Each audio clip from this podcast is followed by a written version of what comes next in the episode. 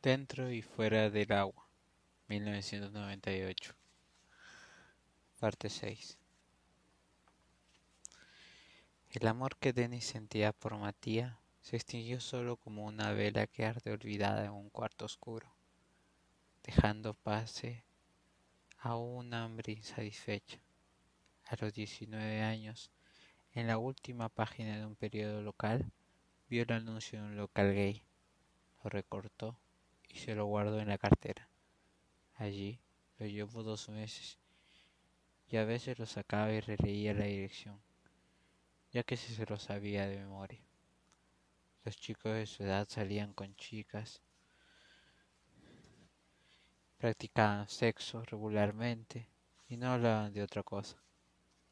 Denis veía que la única solución era aquel recorte de periódico, aquella dirección que el sudor de sus dedos había ya medio borrado. Así que una noche lluviosa, sin proponérselo realmente, fue.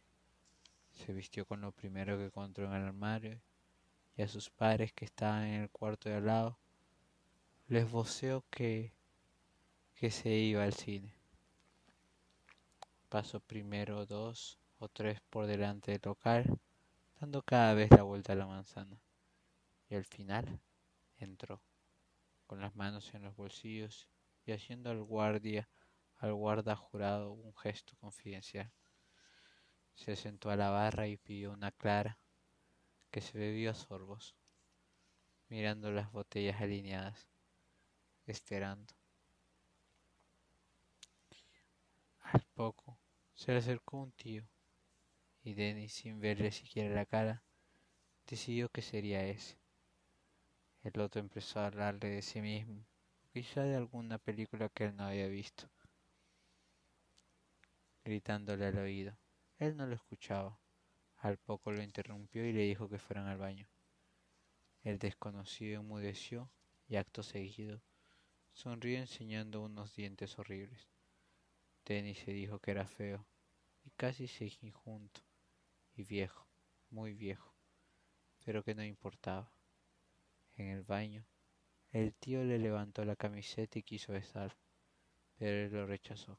Se arrodilló y le desabotonó la bragueta. Hostias, qué rápido, dijo el otro, pero no se puso. Denis cerró los ojos y procuró acabar pronto. Como con la boca no conseguía nada y se sentía un inútil, usó las manos, las dos a la vez. Mientras el otro se corría, él también se corrió en los calzoncillos. Escapó del baño dejando al desconocido a medio vestir y nada más salir, como si le hubiera arrojado un cubo de agua helada lo asaltó el sentimiento de culpa, el mismo de siempre. En la calle estuvo media hora buscando una fuente para quitarse el olor. Volvió otras noches. Siempre hablaba con un tío distinto y siempre inventaba una excusa para no decir su nombre. No volvió a estar con nadie. Coleccionaba historias de otros como él, que solía escuchar en silencio, y descubrió que se parecían.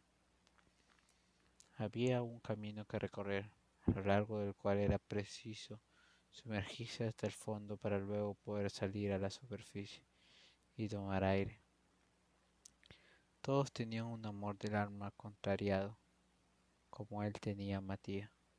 Todos tuvieron miedo y muchos aún lo tenían, menos cuando estaban allí, entre personas que podían entenderlos, protegidos por el ambiente como ellos decían.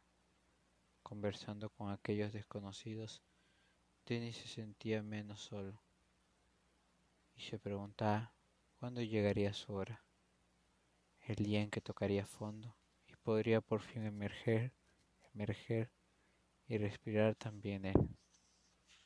Una noche, uno le habló de lo que en aquel mundillo llamaban los candiles una callejuela detrás del cementerio sin otra iluminación que la débil y temblorosa luz que arrojaban las lámparas de las lápidas a través de la gran verja. Por allí te paseabas a tientas. Era donde mejor podías desahogar el deseo, como quien se libra de una carga, sin ver ni ser visto, dejando el cuerpo a merced de la oscuridad. En aquella calleja, Denis tocó fondo, o más bien, chocó con el de bruces, como quien se zambulle en aguas poco profundas. Desde aquel día no volvió al local y se encerró con mayor obstinación en la negación de su ser. Cursando el tercer año de universidad hizo un viaje de estudios a España. Allí, lejos del mirar inquisitivo de la familia, los amigos, la gente que lo conocía por las calles, halló el amor. Se llamaba Valerio, y como él era italiano y como él era joven estaba asustadísimo. Los meses que pasaron juntos en un pisito cercano a las ramblas de Barcelona, rápidos e intensos, terminaron por hacerle olvidar todo aquel sufrimiento como una noche despejada hacia olvidar los días de lluvia torrencial que la han precedido. De regreso en Italia, no volvieron a verse, pero Dennis no sufrió. Con una confianza que ya nunca lo abandonaría, se embarcó en nuevas aventuras que parecían haberlo esperado todo el tiempo en ordenada fila al doblar cada esquina. De los viejos amigos no conversó más que Matías, no conservó más que Matías Seguían en contacto, sobre todo por teléfono, y eran capaces de estarse en silencio mientras enteros, absorto cada cual en sus pensamientos, oyendo al otro lado de la línea respirar rítmico e intranquilizador del amigo. Cuando aquel día sonó el teléfono, Denis estaba lavándose los dientes. En su casa no solía sonar más de dos veces, lo que tardaba en llegar al aparato más cercano de cualquier punto de la casa. Su madre le gritó que era para él. Denny no se apresuró a responder. Se jugó bien la boca, se secó con la toalla, se miró un momento los incisivos superiores que últimamente tenían la impresión de que estaban montando, debido sin duda a los pujantes muelas del juicio. ¿Sí? Hola. Matías casi nunca se identificaba. Sabía que su amigo conocía perfectamente su voz y le molestaba pronunciar su nombre. Hombre, doctor. ¿Qué tal? dijo Denis con efusión. No se había tomado a mal lo de la tesina. Había aprendido a respetar el abismo que Matías se había excavado alrededor. Años tras años atrás quiso saltarlo y se había despeñado. Ahora se confortaba con sentarse en el borde y dejar colgar las piernas. La voz de Matías no le producía ya vuelcos de corazón, aunque lo tenía y lo tendría siempre presente como el único punto de comparación con todo lo que había venido después. ¿Te molesto? preguntó Matías. No, ¿y yo a ti? replicó Denis con burla. El que llama, el que soy yo. Por eso, dime, por tu voz diría que pasa algo. Matías guardó silencio. Lo tenía en la punta de la lengua. Bueno, ¿qué? ¿Me lo dices o no? Denis lo oyó dar un fuerte suspiro y tuvo la impresión de que le costaba respirar. Cogió un bolígrafo que había junto al teléfono y empezó a juguetear con él, hasta que se le cayó. No se agachó a recogerlo. Matías seguía callado. Tendré por qué preguntarte, pues veamos.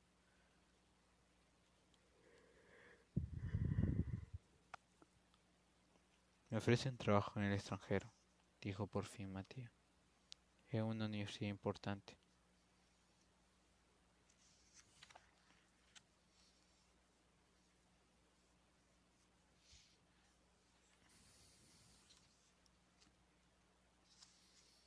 ¿Qué dices? repuso Denis, aunque nada sorprendido. Caramba, suena muy bien. ¿Y piensas aceptar? No lo sé. ¿Tú qué dices? Denis simuló una carcajada. Y me, me lo preguntas a mí, que ni siquiera acabé la carrera. Yo aceptaría sin vacilar.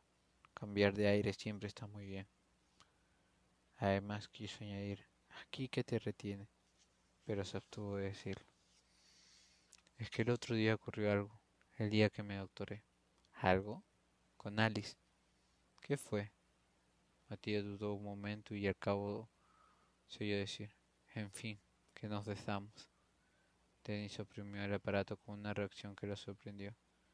No eran celos, sería absurdo tenerlos a esta altura, pero aquello le trajo ciertos recuerdos que creían sepultados en el olvido. Matías y Alice entrando en la cocina y vio la cogidos de la mano. Julia mirando, metiéndole la lengua en la boca como si le introdujera un estropajo, afectando, afectando, contento exclamó. Sí, señor, ya era hora. Ya. Hubo un silencio, hubo un silencio durante el cual ambos tuvieron ganas de colgar. No sin esfuerzo, Denny dijo. ¿Y por eso estás que no sabes qué hacer? Pues sí. Pero ella, pero ahora ella y, ella y tú sois novios. Sois, ¿cómo decirlo? Nada, no hemos vuelto a vernos. Ah, Denis pasó la uña del dedo por el cable enrollado del teléfono. Matías hizo lo mismo y pensó como siempre en una hélice de ADN a la que le faltara la pareja. Piensa que lo tuyo puedes dedicarte en cualquier sitio dijo ¿O no? Sí. En cambio, Ali solo está aquí. Sí. Pues ya lo tienes claro. Denis notó que su amigo empezaba a respirar de manera más ligera. Gracias. De nada. Matías colgó. Denis se quedó unos segundos con el auricular al oído, como escuchando el silencio. Sintió que algo acababa de apagarse en su interior, como al final se apaga una ascua cubierta de ceniza. He dicho lo que debía, pensó. Por fin empezó a sonar el tono de ocupado. Dennis colgó y volvió a mirar al baño, a mirarse aquellas malditas muelas del juicio.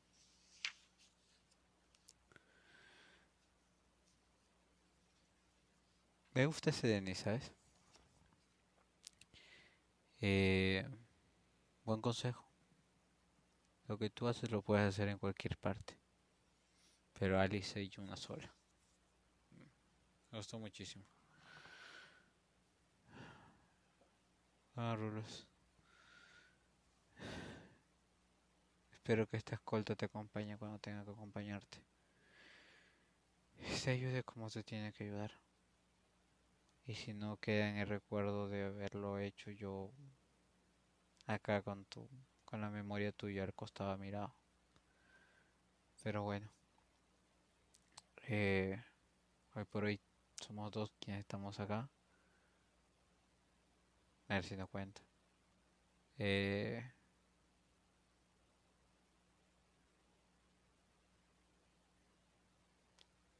odiarás estas pausas, pero es cuando cuando contengo muchos sentimientos, algunas veces la pausa es como que ordena lo que va a salir de mi boca. O sea, lo que mi cerebro piensa al, mejor dicho, lo que mi cerebro piensa y lo que quiero decir ya, ese filtro es el silencio o esa pausa dramática como le decíamos antes.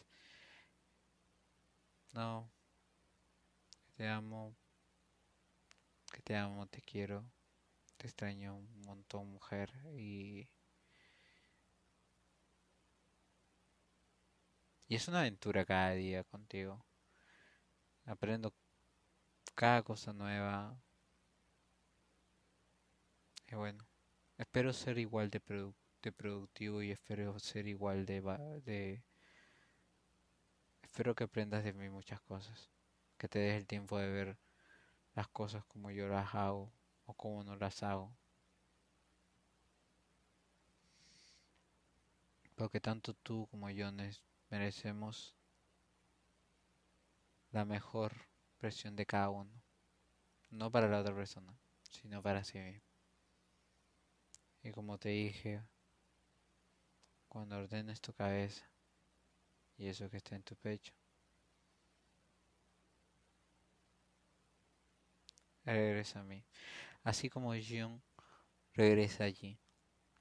Justo pensé en esa escena cuando, cuando ella le dice, publica esta foto. Eh, me dejando nada a mí. Y ese sentimiento me hizo llorar, chin chin, que, que no debería hacer llorar, que supuestamente me debería estar tranquilo, pero ya. Bueno, esto va a parecer un monólogo, pero espero que te haga reír menos. De igual manera, Roros, buenas noches, buenas tardes, buenos días.